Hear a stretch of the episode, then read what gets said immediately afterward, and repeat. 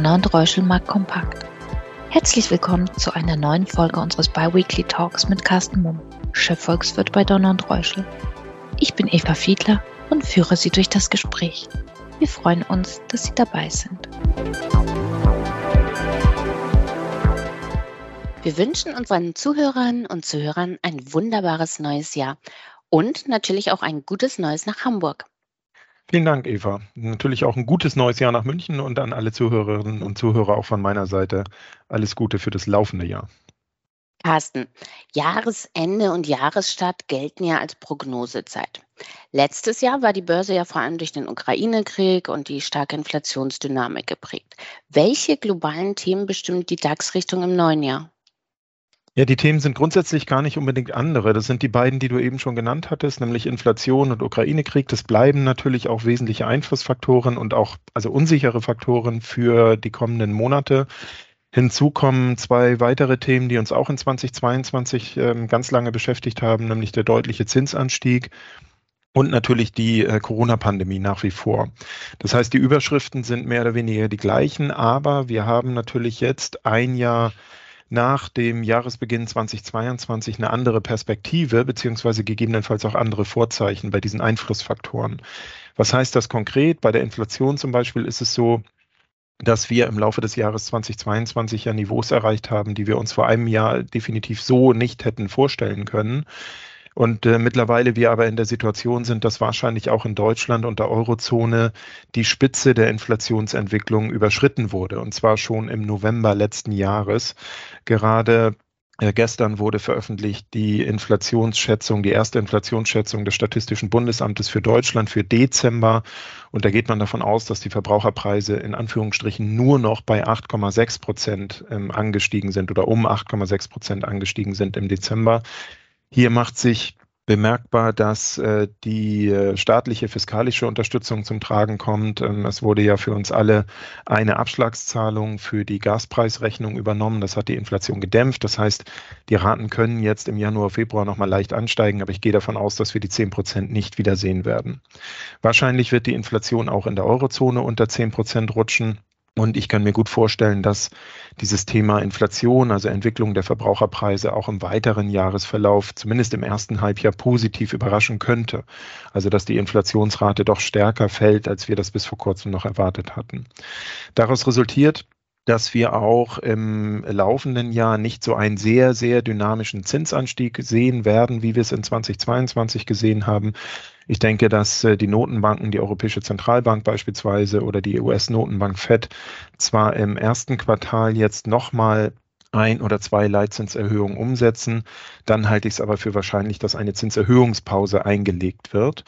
Und wenn wir auf Corona schauen, dann ist das Thema eigentlich hier in der Eurozone, in den USA, ähm, weltweit gar nicht mehr so ausschlaggebend.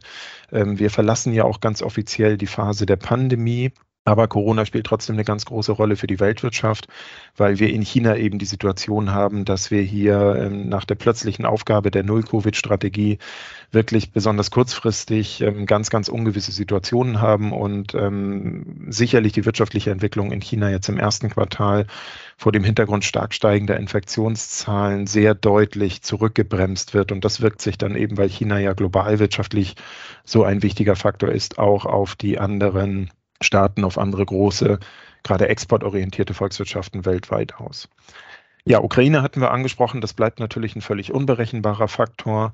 Ähm, allerdings äh, wird es wahrscheinlich im Basisszenario für dieses Jahr auch nicht mehr ganz so einen negativen Effekt haben wie im letzten Jahr, weil wir eben im letzten Jahr völlig überrascht wurden von diesem Thema und mittlerweile haben wir etwas gelernt, in Anführungsstrichen damit umzugehen. Ähm, auch wirtschaftlich, die Unternehmen haben sich teilweise darauf eingestellt, die Energieversorgung wurde umgestellt.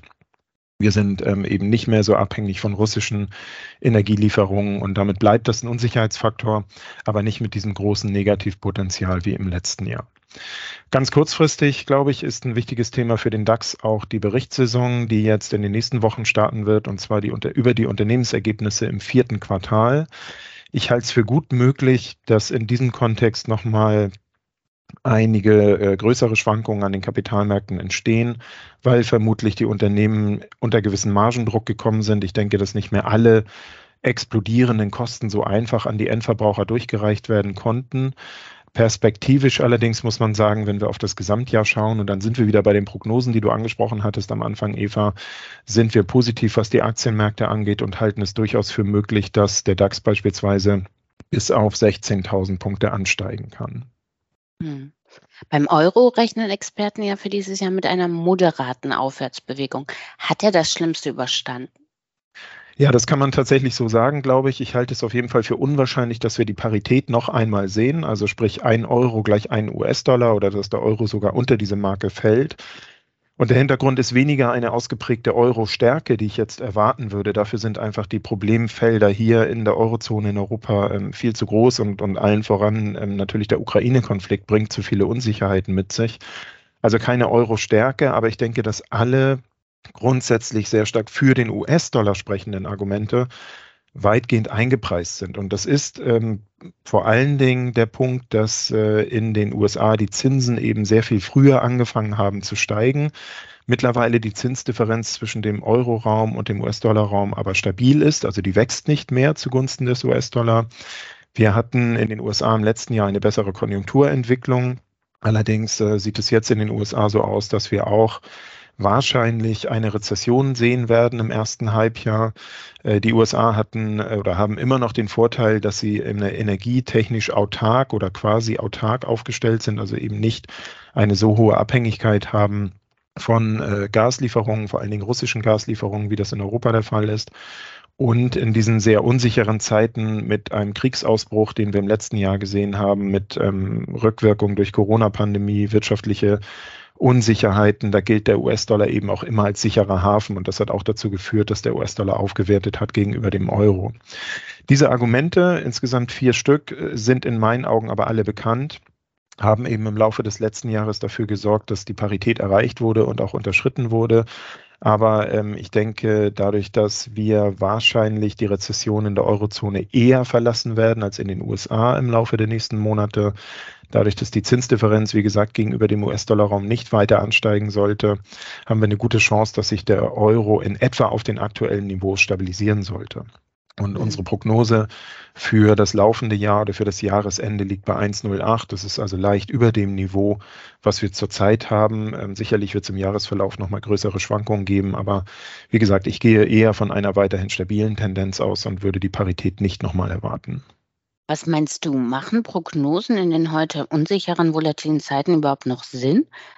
Weil eigentlich orientieren wir uns ja nur am langjährigen Durchschnitt, oder? Prognosen sind sehr, sehr schwierig, gerade in so schwankungsreichen oder volatilen Zeiten, wie wir das zurzeit sehen. Ein gutes Beispiel, finde ich, sind die Wachstumsprognosen im letzten Jahr in 2022 für Deutschland die auch im Sommer noch ähm, bei plus drei, plus vier Prozent lagen, dann sehr deutlich nach unten korrigiert wurden. Das zeigt einfach, dass wir eben ja in sehr, sehr bewegten Zeiten uns zurzeit auch befinden. Und das macht natürlich die Prognoseerstellung auch im volkswirtschaftlichen Bereich sehr schwierig. Wenn wir über Prognosen an den Kapitalmärkten sprechen, dann sind die exakt auf den Punkt und äh, exakt auf ein bestimmtes Datum, also zum Beispiel den 31.12.2023, natürlich kaum möglich. Ähm, und darum geht es aber auch gar nicht, dass exakt an einem Datum genau 16.000 Punkte im DAX beispielsweise erreicht werden, wie wir sie ähm, erwarten. Es geht aus unserer Sicht viel, viel mehr darum, grundsätzliche Potenziale darzustellen und ähm, grundsätzliche Trends zu ermitteln. Das ist der entscheidende Punkt und das ist auch der Faktor, warum wir ähm, Prognosen erstellen. Und es geht natürlich darum, auch äh, verschiedene Szenarien darzustellen. Wenn wir über Prognosen oder Erwartungen an den Kapitalmärkten oder auch in der Volkswirtschaft sprechen, dann können wir ja nie mit hundertprozentiger Sicherheit von einem bestimmten Szenario ausgehen. Das heißt, wir brauchen unterschiedliche Szenarien mit unterschiedlichen Wahrscheinlichkeiten dahinter und daraus kann man dann für die Kapitalmarktentwicklung auch Risiken und Chancen abwägen.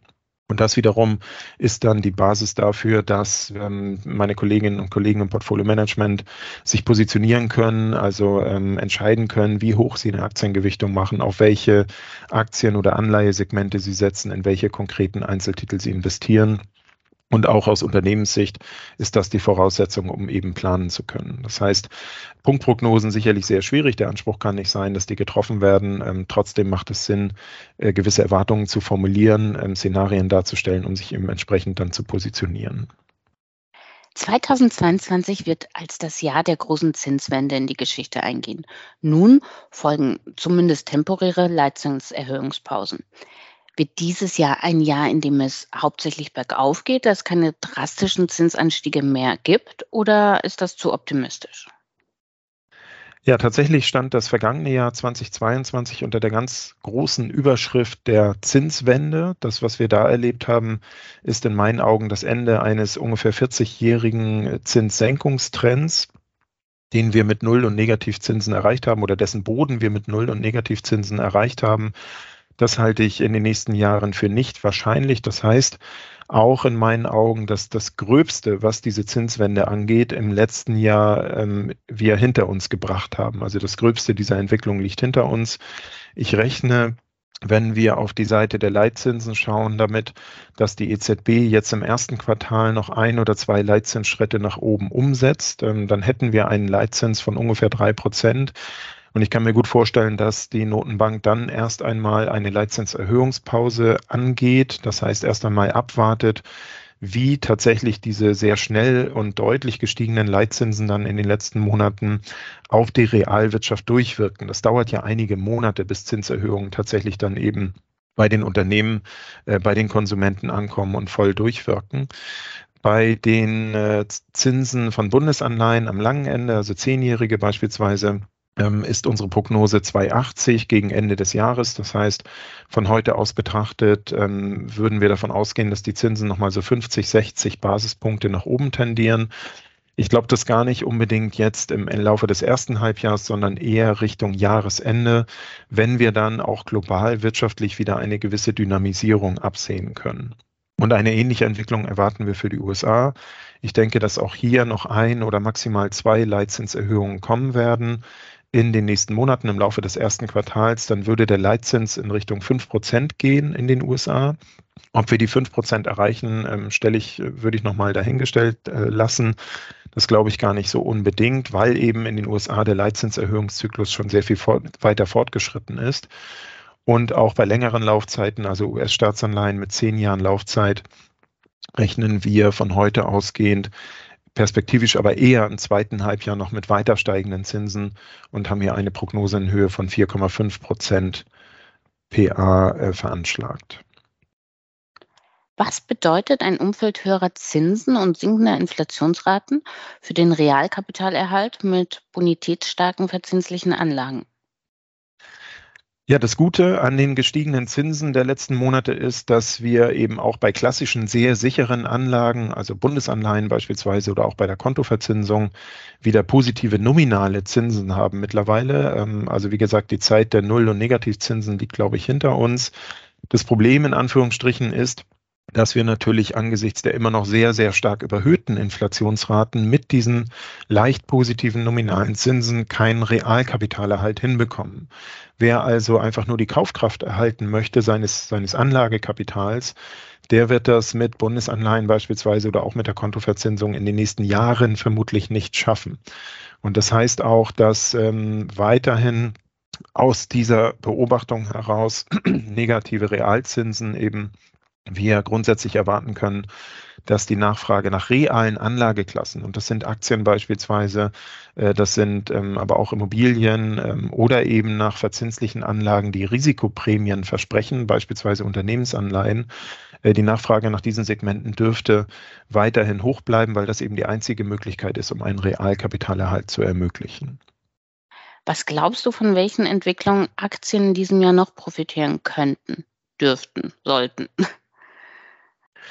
Neben den negativen Realrenditen, die wir eben gerade angesprochen haben, spricht in meinen Augen jetzt im laufenden Jahr 2023 für die Aktienanlage auch, dass wir weiterhin ab dem Frühjahr eine konjunkturelle Stabilisierung erwarten und dann auch davon ausgehen, dass sich die globale Konjunktur ab dem zweiten Quartal ähm, dann so langsam sukzessive wieder in den positiven Bereich bewegt. Also das äh, Wirtschaftswachstum wird ähm, so eine J-Kurve beschreiben im laufenden Jahr, sehr schwach starten, aber dann im weiteren Jahresverlauf doch eben sehr stark an Dynamik annehmen. Ich gehe auch davon aus, dass, und das ist eine Perspektive eigentlich für die nächsten Jahre, Investitionen von Staaten und Unternehmen erfolgen werden, und zwar in ziemlich hohem Ausmaß, um Resilienz zu erhöhen. Und ähm, wenn wir das mal betrachten vor dem Hintergrund der Entwicklung der letzten zwei, drei Jahre, also die diversen Krisen, die wir gesehen haben, dann haben wir festgestellt, dass wir eben in vielen Belangen oder die Volkswirtschaften in Europa beispielsweise in vielen Punkten nicht ganz so widerstandsfähig waren, wie wir das vielleicht erwartet hätten. Und das heißt, es braucht Investitionen in Gesundheitssysteme, in Infrastruktur, in Bildung, in den Umbau von Lieferketten, in die Unabhängigkeit von äh, fossilen Energierohstoffen überhaupt in die Energiewende. Und das sind, glaube ich, Investitionen, die in den nächsten Jahren kommen werden und die mich grundsätzlich tatsächlich auch mittel- bis langfristig positiv stimmen, äh, was die Aktienmarktentwicklung oder die Aktienmarkterwartungen angeht. Dann haben wir in Europa in meinen Augen noch einen besonderen Faktor, nämlich dass man anhand verschiedener Indikatoren erkennen kann, dass die äh, vor allen Dingen Anleger und Anlegerinnen aus dem Ausland sich sehr, sehr stark zurückgezogen haben aus Europa im Laufe des letzten Jahres. Das lag an den ähm, sehr spezifischen Unsicherheitsfaktoren, die wir hierzulande hatten, vor allen Dingen natürlich der Ukraine-Konflikt, ähm, die äh, drohende ähm, Gasmangellage oder drohende Energierationierung. Das sind alles Punkte, die ähm, viele Anleger eben dazu bewogen haben, Kapital aus Europa abzuziehen. Natürlich auch die ähm, noch lange vorherrschenden Null- und Negativzinsen. Und ich gehe davon aus, dass ähm, bei weiterer Stabilisierung hier in Europa, wie wir das grundsätzlich erwarten, für die nächsten Monate eben auch Kapital aus dem Ausland wieder nach Europa und nach Deutschland zurückfließt und damit auch die Aktienmarktnotierung stützen könnte. Und ganz generell kann man auch sagen, vor dem Hintergrund der Unsicherheiten der letzten Monate sind viele professionelle ähm, Asset Manager, ähm, Fondsmanager sehr vorsichtig positioniert auf der Aktienseite und das heißt, wenn die Kurse einmal beginnen, sich zu stabilisieren und sukzessive wieder zu steigen, dann werden viele auch äh, mit äh, Positionierungen zurückkommen auf die Aktienseite und damit eben auch die Aktienseite oder die Aktienkurse ein ganzes Stück weit unterstützen. Und damit haben wir in meinen Augen neben zweifellos bestehenden Risiken, die wir ganz am Anfang auch angesprochen haben, aber auch eine ganze Reihe an Argumenten, die die grundsätzlich positive Erwartung unsererseits, was die Aktienmärkte angeht, ganz gut untermauern. Vielen Dank, Carsten, und wir hören uns dann wieder in zwei Wochen. Vielen Dank, Eva. Ich freue mich auf das nächste Mal. Danke für Ihr Interesse. Seien Sie in zwei Wochen gerne wieder dabei. Ihr Donner und Reuschel, Markt Kompakt Team.